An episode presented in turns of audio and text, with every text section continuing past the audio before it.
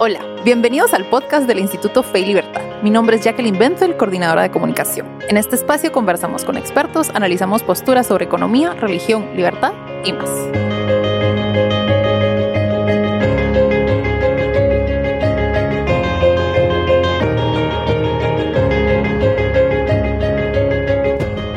Hello, good morning. Um, this is uh, my name is Maurice Polanco. I am the director of the Humanities Department of the School of Social, uh, Economic Sciences at UFM and the editor of the journal Fe y Libertad. And with me is uh, Samuel Gregg, who is the director of uh, academic director of the Acton Institute in Grand Rapids, Michigan.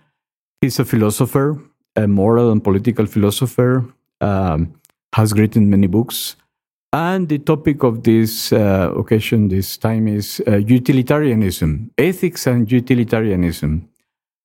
So uh, maybe we should begin by um, having a making a trying to make a definition of utilitarianism. So can you tell us, uh, Gregg, Sam, why is it important and uh, why what is utilitarianism um, uh, shortly in utilitarianism is a ethical system for reasoning about moral questions. Its antecedents go back to the ancient world. You can find ancient philosophers who articulated ideas that are clearly utilitarian in nature it becomes much more prominent when we start to move into the early modern period with the thought of people such as Hobbes and David Hume. But utilitarianism as a system becomes much clearer and developed in the late 18th and early 19th centuries. It's very much associated with famous names such as Jeremy Bentham, James Mill, John Stuart Mill, and there are many contemporary uh, exponents of uh, utilitarian thinking as well. So, what is utilitarianism? Utilitarianism is an ethical system that does a couple of things. First of all, it locates the premises of morality in the experience of pain and pleasure. Good is pleasure, pain is evil. So we're not talking about moral goods. We're not talking about things like virtues. We're not talking about human flourishing in the way that Aristotle or Aquinas would have understood it. We will, we, we, when we think about this, this is essentially what it, it consists of this attention to pe- pleasure and pain. So that's the basics, but it also involves a specific methodology. And the met- methodology is uh, the calculus of pleasure and pain. Good is when you have more pleasure and than pain in an action or a rule. That is how, um, that I think is the essence of utilitarianism as a philosophy. Now, there are different schools of utilitarianism. There's act utilitarianism, there's rule utilitarianism. Uh, there are even there are even some Christian utilitarians. Mm-hmm. I should also mention that uh, it has a distinct relationship to what's often called consequentialism, mm. which is a way of thinking about moral questions that focuses upon the good, the balance of good and evil that flows from the consequences of a given act. Sure. Um, I, there is a connection between um, making good, making people happy, and promoting prosperity, material prosperity, right. and things. So, uh, in a some in a some way, can we say in some respect that we have a duty to promote happiness? Of course, that that would be a tenet of utilitarianism. But on the other hand, sometimes you feel that you you must follow your duty, and it doesn't mean to be to do the more pleasant thing. You, sometimes people uh, associate uh, duty with uh, suffering. Uh-huh. So, how do we uh, understand that relationship with, between duty and utility? Well, you mentioned um, at the beginning the question of happiness. And utilitarianism has a distinct conception of what happiness is, which is pleasure. Happiness is pleasure, pleasure is happiness. Happiness is not living virtuously, happiness is not. Uh, living the fully rounded life, as people like Aristotle or Aquinas would have described it. Happiness is really about pleasure and pain. Uh, and so this is interesting because that's hard to reconcile with an ethics of duty per se. One can certainly say, well, we have a responsibility to promote greater pleasure and less pain for mm-hmm. people. Mm-hmm. That's what a, how a utilitarian would think about some of these things.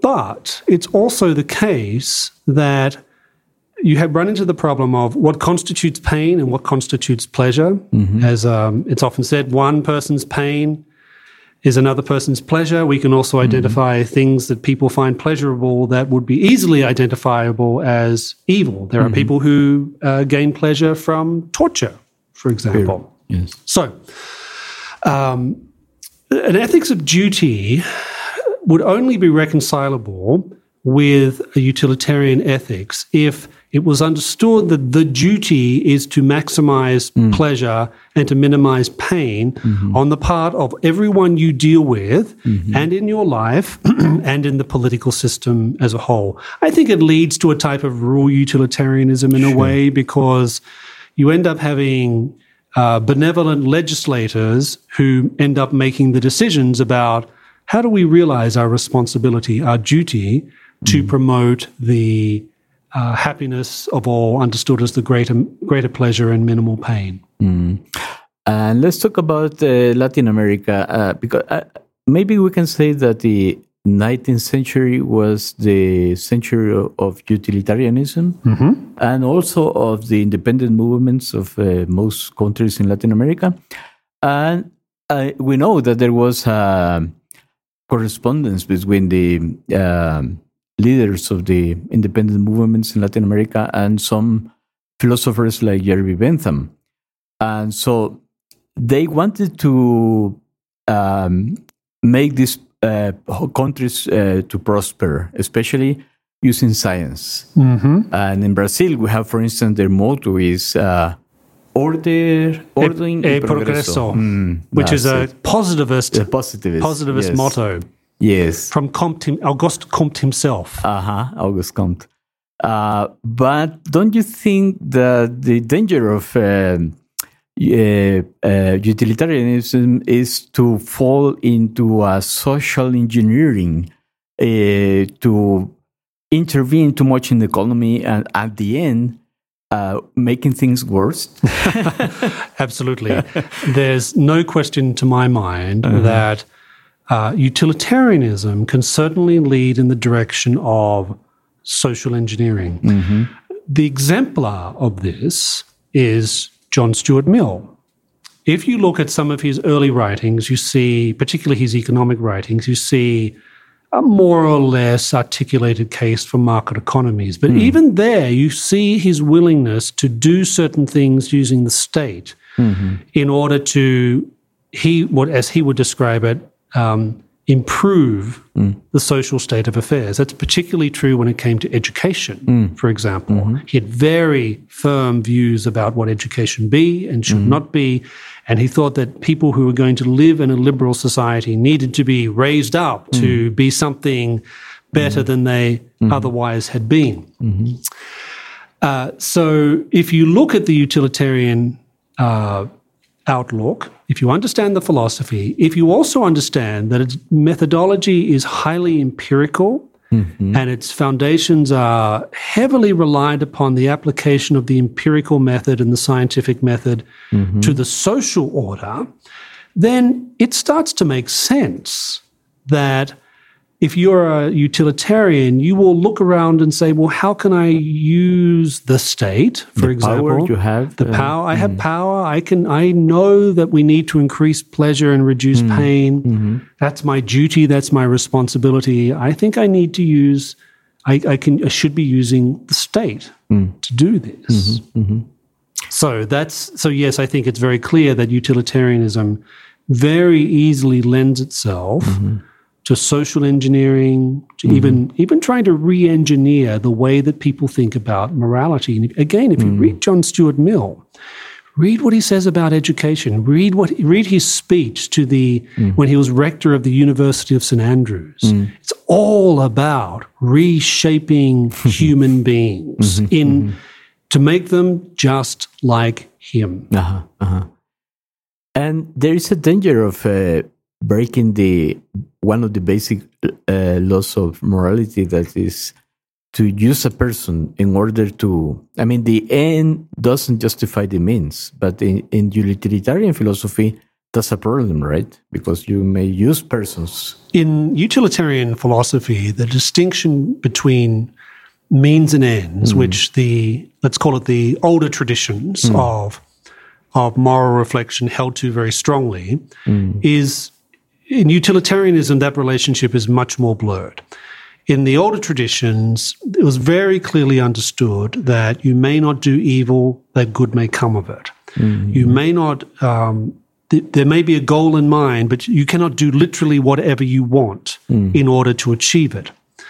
Because the other, older traditions held to, to stronger notions of moral absolutes, mm-hmm. and such as we find, for example, in the second tablet of the Decalogue: "Don't hmm. kill, don't steal, don't etc. etc." Hmm, hmm, so, uh, when you think about that, and you compare that with utilitarianism, there's really no role for moral absolutes in the sense that there are certain things that one may never do mm-hmm. in utilitarianism. There's nothing that says that, well, maybe sometimes stealing is okay. That's a utilitarian could mm-hmm. conceivably come up and say that. That mm-hmm. Mm-hmm. what if stealing maximizes pleasure and reduces pain, both at the level of an individual but at a society. What if that was the case? We know that's not the case, but if that was the case, a utilitarian would have no way to object to that from within the confines of their own philosophy. They might say something like, well, custom and tradition and convention tell us that this is not a good thing. But a utilitarian, be they act or rule utilitarian, would have great difficulty being able to explain why they sh- we should never be allowed to do certain things. Everything theoretically mm-hmm. is permissible. Mm-hmm. Theoretically, there's no nothing to say no. You there's you may not never do that in utilitarianism. It's pretty clear that um, the ends do justify the means. I, I think most utilitarian philosophers would, would affirm that. They would say, yes, of course, that's, that's our position. Uh, I think maybe uh, the, leaving uh, aside the cases of uh, uh, ancient utilitarianism like the Epicureans and other schools, we may say that utilitarianism was uh, born in England, in British, in Britain. Why do you think that the British are prone to utilitarianism, and why? What do you? Uh, how do you see Latin America? Why there is a difference? And uh, because sometimes we think that if that worked for them, we should imitate them. But for and the, that's the other question: Can a Christian be a, a utilitarian? Uh, Well, full utilitarian. Sure. Let me ask the first question about why utilitarianism is so prevalent in the, let's call it the Anglosphere. Why, Yes. why did it emerge in the conditions of, mm-hmm. of late 18th century, early 19th century hmm. Britain? Well, I think there are a couple of reasons. One is you can find antecedents for it in the thought of Hobbes hmm. and Hume, and they hmm. are very much Anglo Saxon thinkers. Mm-hmm. Mm-hmm.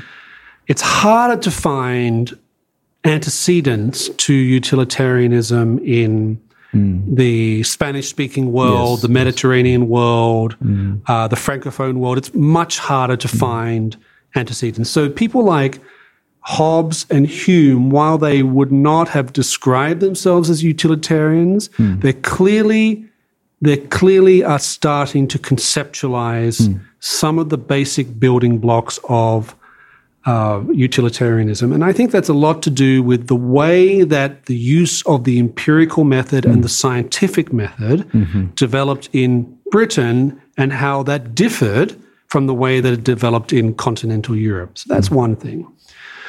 Uh, I also think that there's a type of historical condition to this in the sense that utilitarianism emerges at the very same time that Britain is becoming the world's economic, political, and military superpower. Yes. It's, it's, I think it's, it's hard to, for us to realize now when we look back that uh, Britain in the late 18th century, 19th century, throughout the 20th century was really the superpower. Sure. And so the fact that these economic, political, and military conditions started to prevail at the same time that utilitarianism started to develop and become more expressive and powerful as a philosophy, you can see how people would make the association. Hmm. Wow, utilitarianism seems to be becoming a way of thinking about the world, about the economy, about the nature of the state, and look at us. We're in charge. Yes. We have the world's biggest and greatest empire. So you can see how some people would, I think, gravitate to that. Another thing I think is, before I answer your question about Christian utilitarianism, um, I think that it also has something to do with an Anglo Saxon impatience with the abstract. Yes. Right. So, and Yeah, even the even empiricist. The, basically, empiricism was born. Uh, right, right. But also, but even if you go back mm. to the um, before the before the modern period in Britain, mm. if you look at things like common law, mm. common law, the way that law emerges from below, Okay. the way that English judges, who are by no means utilitarians at all, the way hmm. that they conceptualize the role of law in a very sort of common law fashion is very different from the civil law tradition, which hmm. prevailed in, which is top down. Top down from, From- the kings and the monarchy. Correct. to- Correct. yes. And and there's a code and hmm. everyone fits into that code. Mm-hmm. And I think that the, in Britain, and what I'm really talking about, of course, is England and Scotland, which are mm. different countries, really. Mm-hmm. Mm-hmm. There's a very, very different way of thinking about how you realize political and legal order. Mm. And that, I think, leads to an impatience with the abstract, with the top down, and inclines people to a certain extent to certain ways of, let's call it pragmatic thinking, Yes. which in turn can very easily facilitate utilitarian thinking. Yes. So it's there's lots of reasons for this, but I think those are the main reasons. And the other question about Ah, Christian- Christian utilitarianism. Well, I think that um, if you go back and look at uh, early modern and medieval theologians, both in both uh, Catholic and Protestant, hmm. you do see utility talked about. Hmm. Augustine, St. Augustine talks about utility hmm. when he's discussing things like the nature of prices. He, he says that utility is one of the things that has to be taken into account when you're calculating what is the just price. So when you go, so even back with the church fathers, there's an appreciation that that utility, in the sense of um, usefulness, Usefulness, is something that needs to be factored into the moral calculus. You can't ignore it. It's not something you can't ignore the consequences Sure. of your actions. You Yes, can't of course. pretend that they're not of some moral significance. So I think if you look at uh, the way that uh, Christian theologians have written about things like economics and markets and trade, there's definitely an attention to utility there. But that's not the same thing as utilitarianism. That's a whole system Yes, of- that starts with the premise of pleasure, pain, and utility is greater pleasure, pain is uh, disutility. So I don't think a Christian, a small, orth- small o Orthodox Christian, can be a utilitarian mm. in their moral outlook or their essential philosophy or the let alone the way they live their lives. Mm. But I think a Christian can take into account questions of utility when we are talking about things that are measurable. Yes. Right? So the, the measurability of things is very important because the, mm. the objection to utilitarianism is that you, it's impossible to measure pleasure and pain. You can't. it's yes. impossible. Um, Yes. and the utilitarians are uh, deeply aware of this. They know it because it's the one thing they can't answer, and they always avoid talking about this. But for a Christian, a Christian can say, yes, utility matters, utility is important, but it has to be incorporated into, uh, let's call it a theological and moral uh, way of reflecting about the world that takes moral absolutes very seriously. And will. Utilitarianism basically objects to the idea that there are moral absolutes. And Yeah. anything that characterizes Christian morality and makes it different from all other theological forms or expressions of morality, it's this emphasis upon moral absolutes. We see it in the Decalogue with the Jewish people. They're the ones who really express it for the first time. Mm-hmm. And then we see Rabbi Saul of Tarsus, otherwise known as St. as St. Paul, mm-hmm. reaffirming this. Mm-hmm. So if you accept moral absolutes, you can't be a utilitarian. Not just because it it's it's they're irreconcilable. It doesn't make sense. It doesn't make sense methodologically speaking. and also because they blur the utilitarians blur the distinction between human beings and animals because animals also feel pleasure and pain and so there is no basic difference between Well, and a consistent utilitarian, of which there are some, I suppose um, the most famous would be today would be Professor Peter Singer. Uh, there are many people who are outraged when he says things like the worth of a I don't know one month old baby is less than that of a fully functioning dog. Yeah. Right? So, hmm. and he's often criticized for saying things like that hmm. or presenting moral analyses like that. Hmm.